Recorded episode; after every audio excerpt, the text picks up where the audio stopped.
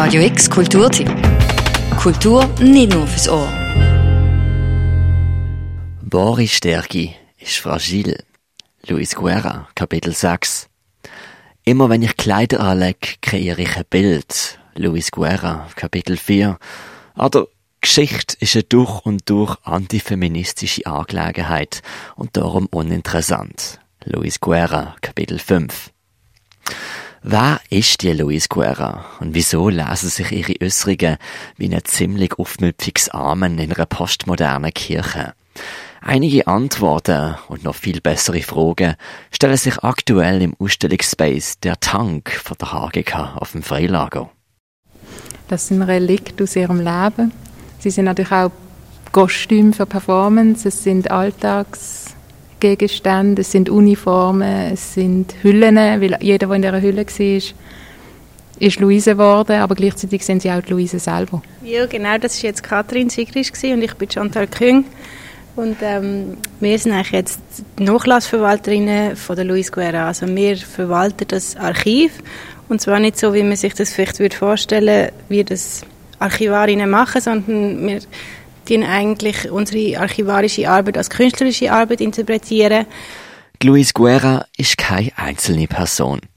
Es ist ein Künstlerkollektiv, bestanden zwischen 2013 bis 2017 wo dort gewirkt hat mit Ausstellungen, Publikationen, angeeigneten Biografien, immer mit dem Konzept, wer mitmacht, da ist ebenfalls Luis Guerra. Es ist ein ziemlich abstruses Konzept, allerdings viele kunsttheoretische Höhenflüge und Fragestellungen hervorbringt. Zum Beispiel. Es ist auch darum gegangen, zu befragen, inwiefern muss eine Künstlerin überhaupt ein Subjekt sein, inwiefern muss sie einheitlich sein, inwiefern muss sie eine einheitliche Sprache haben und so weiter. Also die Linearität von so einer normalen Künstlerfigur ist eigentlich, das ist eigentlich das, was Luise ist. Luise ist eigentlich genau die Befragung von dem. Mittlerweile gibt es Luise Guerra nicht mehr. Ihre Werke leben aber weiter.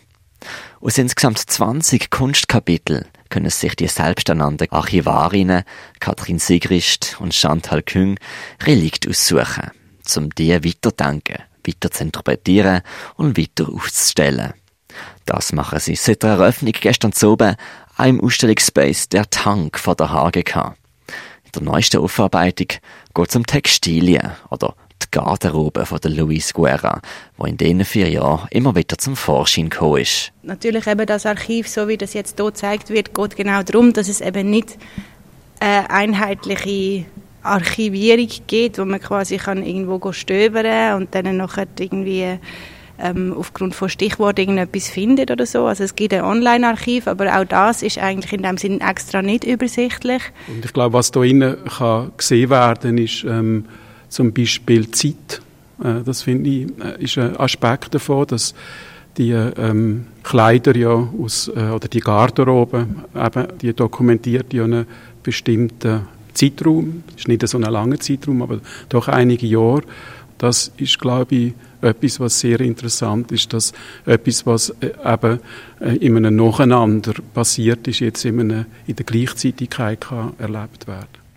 Kuratiert worden ist die Ausstellung zusammen mit dem Roman Kurzmeier.